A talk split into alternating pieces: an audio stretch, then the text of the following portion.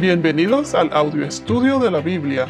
A continuación, la lectura de las Escrituras, una breve explicación y los versículos que se relacionan. Génesis capítulo 12, versículos 1 al 5. Cuarta parte.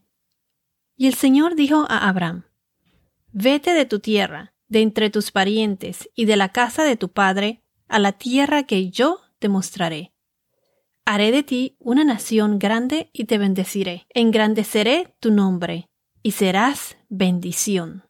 Bendeciré a los que te bendigan y al que te maldiga maldeciré.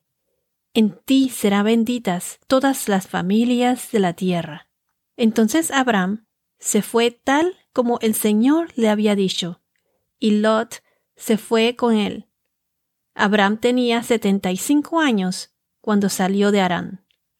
Abraham tomó a Sarai su mujer y a Lot su sobrino y todas las posesiones que ellos habían acumulado y las personas que habían adquirido en Arán y salieron para ir a la tierra de Canaán y a la tierra de Canaán llegaron. En los versos 2 y 3 vimos las siete promesas del Señor, las que mencionamos en el podcast anterior, los siete I wills en inglés, o sea, yo haré, que el Señor dijo, yo haré esto y lo otro, etc. Ahora veremos en estos mismos versos que no solo aquí hay siete promesas, pero también cinco veces aparece la palabra bendición. En el verso 2, la primera bendición dice, y te bendeciré, engrandeceré tu nombre. La segunda dice, y serás bendición. En el verso 3 aparece la tercera bendición, bendeciré a los que te bendigan. Es la cuarta vez. Y la quinta bendición dice, en ti serán benditas todas las familias de la tierra. Cinco veces se menciona cinco bendiciones. Cuando Dios repite algo es para enfatizar lo importante que es. ¿De, de dónde vienen las bendiciones? Las bendiciones vienen de quién? Pues de Dios. Y no es mi bendición, sino su bendición.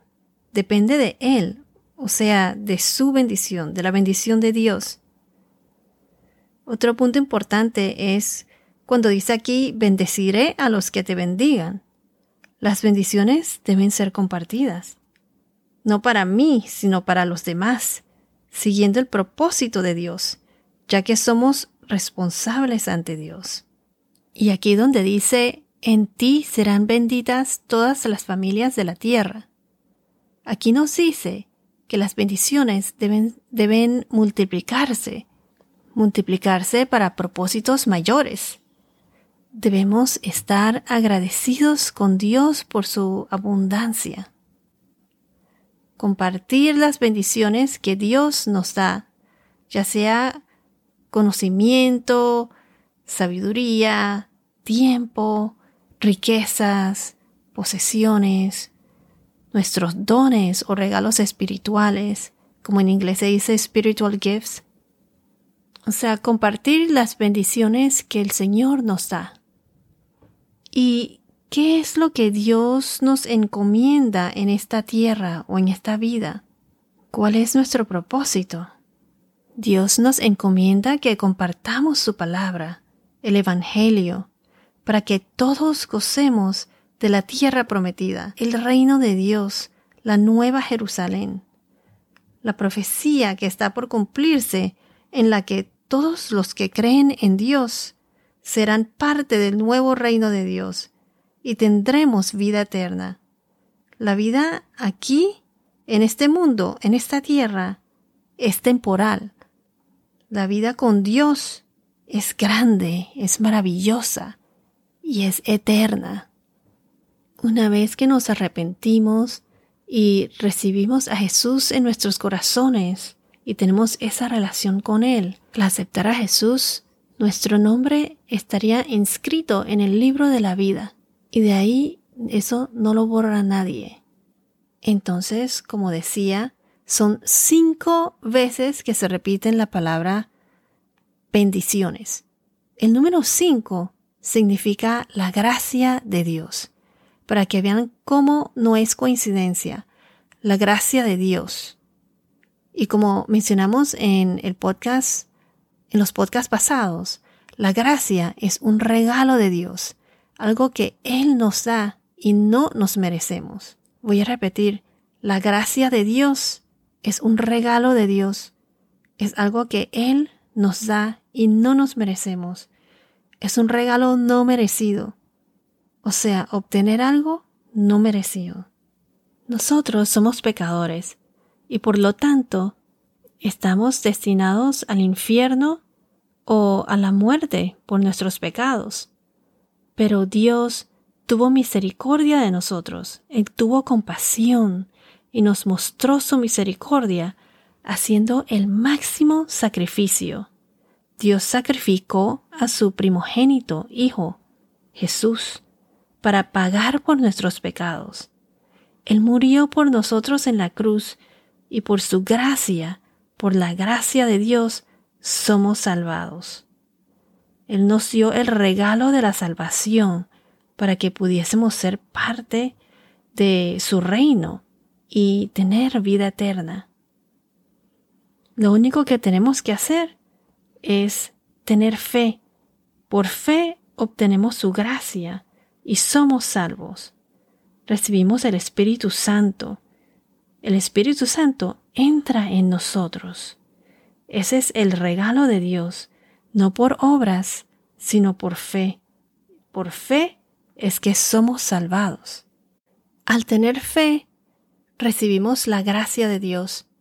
El Espíritu Santo entra en nosotros. No hay nada que podamos hacer, o sea, que no es por obras. Muchas religiones profesan que tienen que hacer esto y lo otro para poder ganarse la salvación, o sea, por obras. Eso no es lo que dice la Biblia. Es por fe, por la relación con Dios. Y de esa relación con Dios, o sea, de los frutos de esa relación, eso da como resultado las buenas obras. Las buenas obras provienen o son los frutos de nuestra relación con Dios, de nuestra fe. Así como Dios, por su gracia, escogió a Abraham y tuvo misericordia y lo bendijo, no solo a Abraham, sino a sus, a sus descendientes y a sus generaciones. Asimismo, Dios nos bendice nos bendice a nosotros con su gracia. Él tuvo misericordia de nosotros y llevó a cabo su plan de salvación. Cuando Adán cayó en el pecado, ya Dios tenía un plan de salvación para nosotros, y de la semilla de la mujer nacería nuestro Salvador, el que pagó por nuestros pecados. Entonces, al tener fe en Dios, él nos transforma, nos transforma con el Espíritu Santo. En el versículo 2 y 3 vemos cómo se enfatizan todas estas bendiciones. Entonces, Abraham dejó la casa de su padre. En el verso 1, el Señor le dijo, vete de la casa de tu padre. Él tenía 75 años cuando salió de Arán. En realidad, no sabemos si su padre vivía cuando salió o ya había muerto, pero sabemos que Taré, su padre, murió a los 205 años, según Génesis 11, capítulo 11, versículo 32, y él murió en Arán. Abraham salió de su tierra con su esposa Sarai y también con su sobrino Lot y todas sus posesiones y sus sirvientes y llegaron a Canaán. Abraham fue bendecido por Dios. No solo él, pero también su sobrino Lot. Tenían ovejas, vacas, tiendas o campamentos, o sea, muchísimas posesiones. Y veremos que eran tantas sus posesiones que más adelante tuvieron que separarse y esparcirse. Si vamos a Génesis capítulo 13, versículo 6, Génesis 13, 6 nos dice, Pero la tierra no podía sostenerlos para que habitaran juntos, Aquí hablan de Lot y Abraham.